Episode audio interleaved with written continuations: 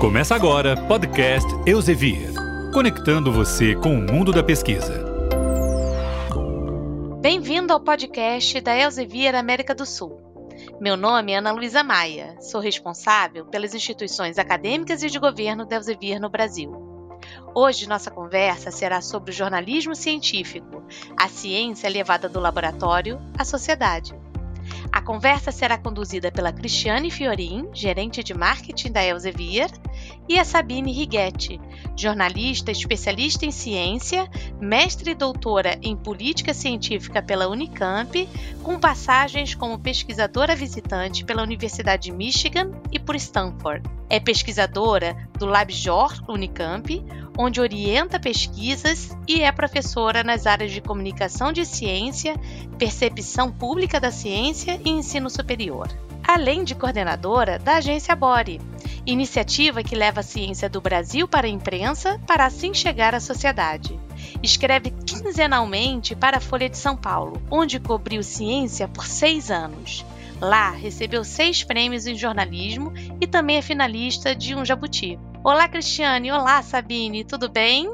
Cris, é com você. Obrigada, Ana Luísa. É, depois desse currículo maravilhoso aqui da nossa convidada, é, tô aqui com a Sabine, tudo bem, Sabine? Oi, tudo bem, tudo ótimo. É um prazer estar aqui com vocês. Ah, é um prazer tê-la aqui no, no nosso canal de podcast. Então, eu queria começar, na verdade, falando um pouco sobre a diferença do jornalismo científico e da divulgação científica, né? Porque é, eu acredito que tem a diferença entre esses dois pontos. Você podia dar uma, uma clareada aqui pra gente? Sim, é, realmente a gente, é, quando fala de divulgação científica e jornalismo científico, às vezes a gente usa como sinônimo, mas há uma diferença importante, né? O jornalismo científico, ele é, antes de tudo, jornalismo. Ele é jornalismo como o jornalismo econômico, como o jornalismo político, então ele segue os preceitos do jornalismo, né? De informar a sociedade, de buscar, contar uma novidade, contar uma história, uma pauta seguindo a prática jornalística. A divulgação científica vai além.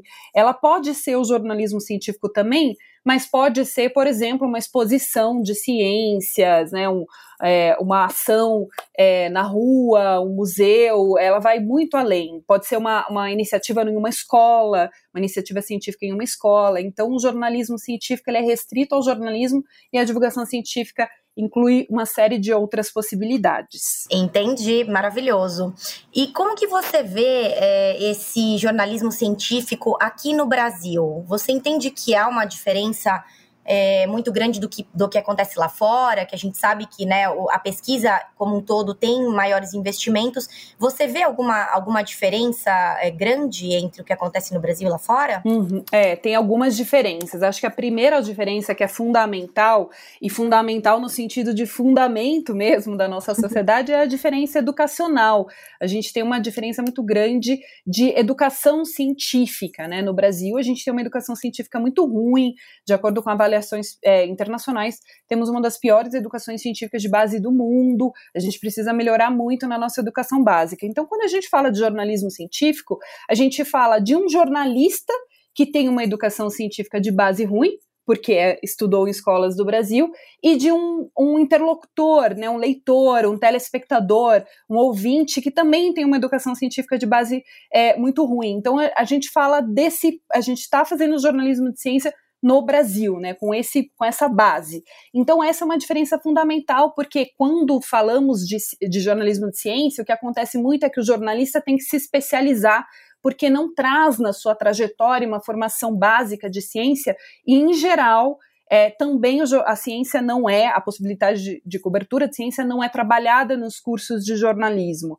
Então, muitos jornalistas, assim como eu, me especializei, e hoje eu, eu dou aula né, em uma especialização em jornalismo científico na Unicamp, os jornalistas têm que se especializar na cobertura de ciência para conseguir cobrir essa, essa, essa falha nossa mesmo na educação. E aí a gente tem que pensar que sempre quando a gente produz um conteúdo jornalístico, a gente fala com um interlocutor que não é, que pode ter falhas básicas de ciência. Então, muitas vezes a gente tem que trabalhar conceitos muito simples ao divulgar uma pesquisa que é extremamente complexa. E aí já surge um monte de questões que muitas vezes os cientistas não gostam, que acham que a gente simplificou demais. E aí começa todo um debate no jornalismo científico do Brasil. Em países né, com níveis educacionais melhores, países europeus, até uh, o norte da América do Norte, é, o jornalismo científico ele tem outra característica, né? A gente tem um nível educacional melhor, então a gente consegue trabalhar de outras maneiras. Isso para falar do, do, princípio básico, né?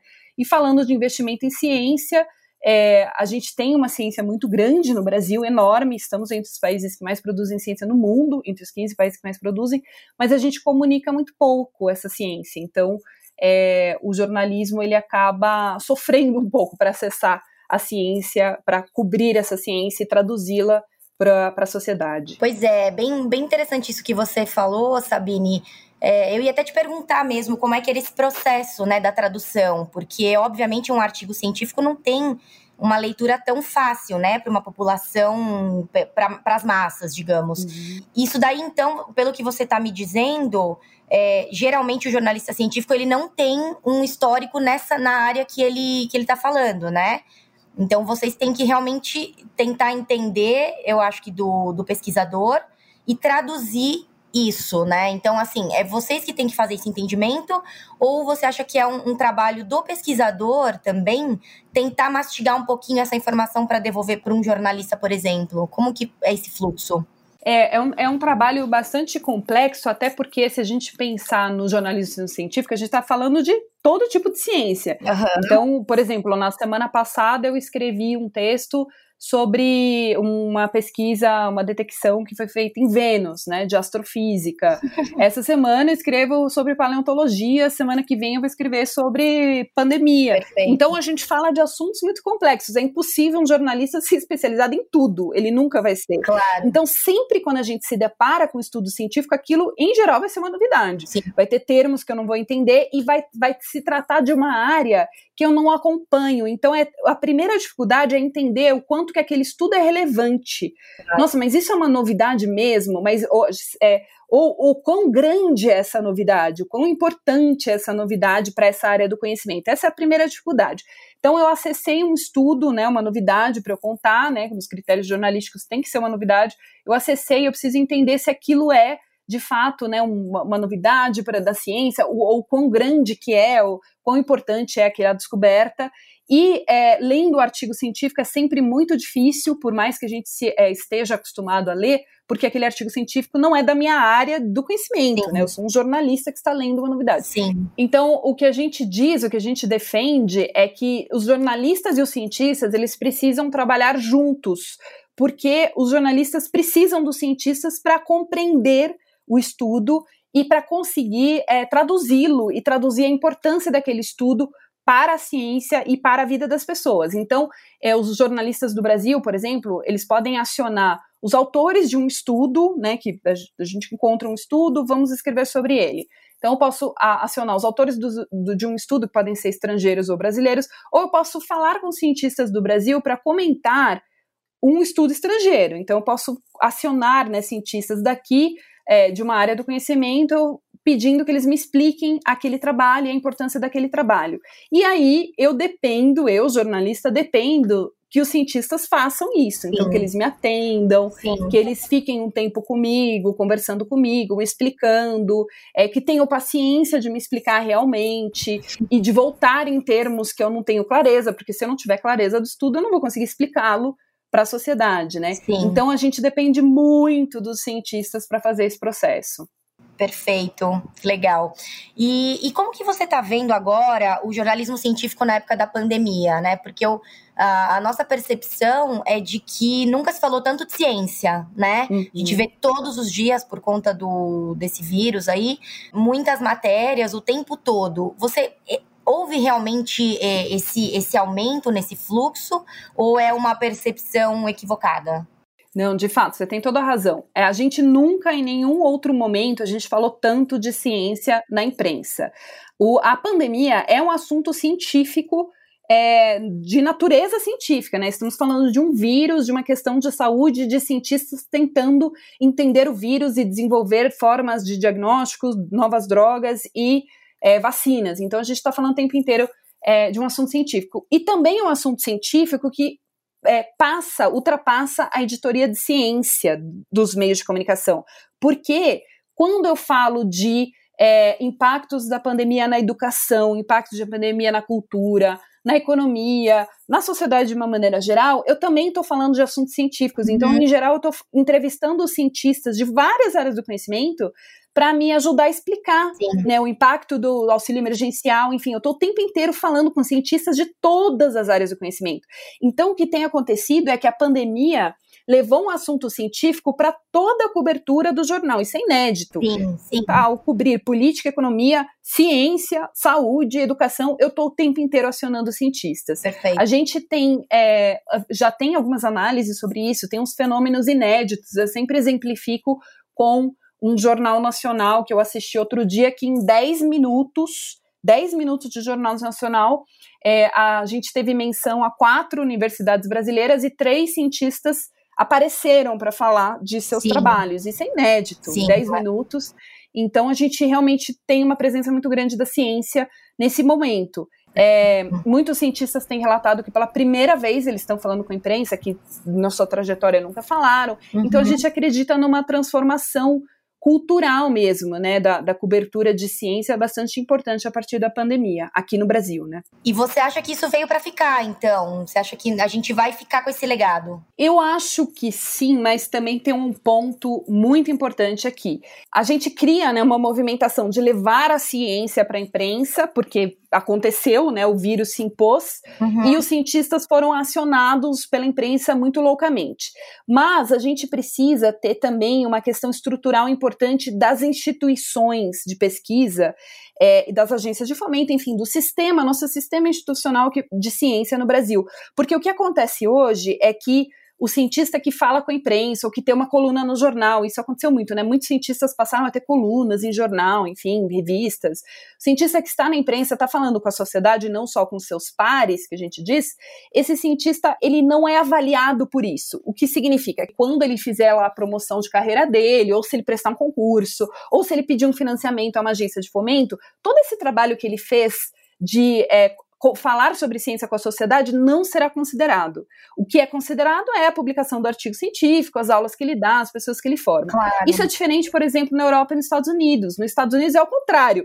É um cientista que não tem presença na imprensa, que não fala com a sociedade, seja no jornalismo científico ou na divulgação científica, ele não consegue. Ele não consegue o tenure, né, que é a carreira, é, a posição definitiva na universidade. Ele não consegue um financiamento novo. Então faz parte da avaliação da atividade do cientista olhar para como ele se comunica com a sociedade. No Brasil, isso ainda não acontece. A gente briga muito para que isso aconteça. O risco é que, passando a pandemia, a gente volte um pouco para o estágio que a gente estava antes. Então, a gente defende muito que as instituições comecem a valorizar os cientistas que estão aí fazendo um esforço grande é, para passar informação para a sociedade. Isso tem que ser realmente contado como parte da atividade dele, não como um extra que ele faz se ele quiser, né? É uma mudança social mesmo, né, Sabine? Exato. Exato. Bom, para terminar o nosso episódio, eu queria só que você desse, se você puder, dar alguma recomendação tanto para os pesquisadores quanto para as universidades, né, que gostariam de estar mais próximos de jornalistas é, como você, por exemplo, e para divulgar os seus trabalhos. Como que funciona esse fluxo? O que, que você poderia dizer para eles? Uhum. Muito legal. Em primeiro lugar, eu quero dizer que essa é uma é muito legal vocês darem essa oportunidade da gente falar sobre isso, porque é um assunto muito importante quando uh, a gente tiver o episódio, vou divulgar amplamente na expectativa Ai, de que, que todo mundo escute. A gente, espera, a gente espera que muita gente ouça. Exato, e que escute essas recomendações, porque é raro a gente ter esses espaços nos quais a gente pode falar sobre isso. Mas a primeira recomendação é para o cientista, né? É, muitos cientistas reclamam, né, fazem uma pesquisa maravilhosa por anos, publicam com muito, né, de uma maneira suada, e aí eles falam, ah, a imprensa não deu a maior bola para minha pesquisa, só que na verdade ele nunca falou sobre a pesquisa dele, a pesquisa dele está lá fechada na universidade. Então a primeira coisa que a gente sempre fala é para os cientistas quando tiver uma pesquisa já aprovada para publicação, em vias de publicação, é, é, o cientista não pode ficar parado esperando que alguma coisa aconteça, ele precisa avisar alguém. O que a gente sempre diz é para, por exemplo, notificar a assessoria de imprensa da sua instituição, a comunicação da sua instituição. Então, eu preciso avisar, mas isso quando a pesquisa estiver quase sendo publicada. É, eu não posso avisar depois de duas semanas que ela foi publicada, ou muitas, muitos cientistas falam depois de um mês, porque isso, jornalisticamente falando, já está velho. Eu preciso avisar no momento que está saindo do forno. Sim. Então, a primeira uhum. coisa é falar com a minha assessoria de imprensa, ou procurar diretamente serviços, iniciativas de divulgação. Nem toda instituição no Brasil tem assessoria de imprensa, isso uhum. ainda é uma questão estrutural. É, eu coordeno uma, um projeto que se chama Agência Bore, que a gente faz a ponte entre a ciência nacional, né, produzida por pesquisadores do Brasil, e a imprensa, então procurar iniciativas como a Agência Bore, outras iniciativas, procurar assessoria de imprensa. Então, a primeira dica é fale, procure quem pode te ajudar a chegar até a imprensa, caso você não consiga falar diretamente com a imprensa. Alguns cientistas já têm contato na imprensa, mas é uma exceção. E para as instituições, o que a gente diz é, voltando a um aspecto que eu comentei anteriormente, a gente precisa ter a comunicação da ciência com a sociedade como algo estrutural, institucional, é, nas universidades, nos institutos de pesquisa. Então, eu preciso ter uma equipe de comunicação, eu preciso ter um monitoramento da ciência que é produzida para justamente disseminar nos canais internos, nas redes sociais, ou disseminar para a imprensa diretamente. Eu preciso ter uma equipe preparada para fazer a divulgação de ciência, estrategicamente de ciência, porque hoje Muitas instituições do Brasil não têm assessoria de imprensa, ou quando tem, a assessoria de imprensa é muito focada em aspectos institucionais da universidade. Então, agenda do reitor, vestibular, questões do funcionamento da universidade, mas não tem estratégia de divulgação científica.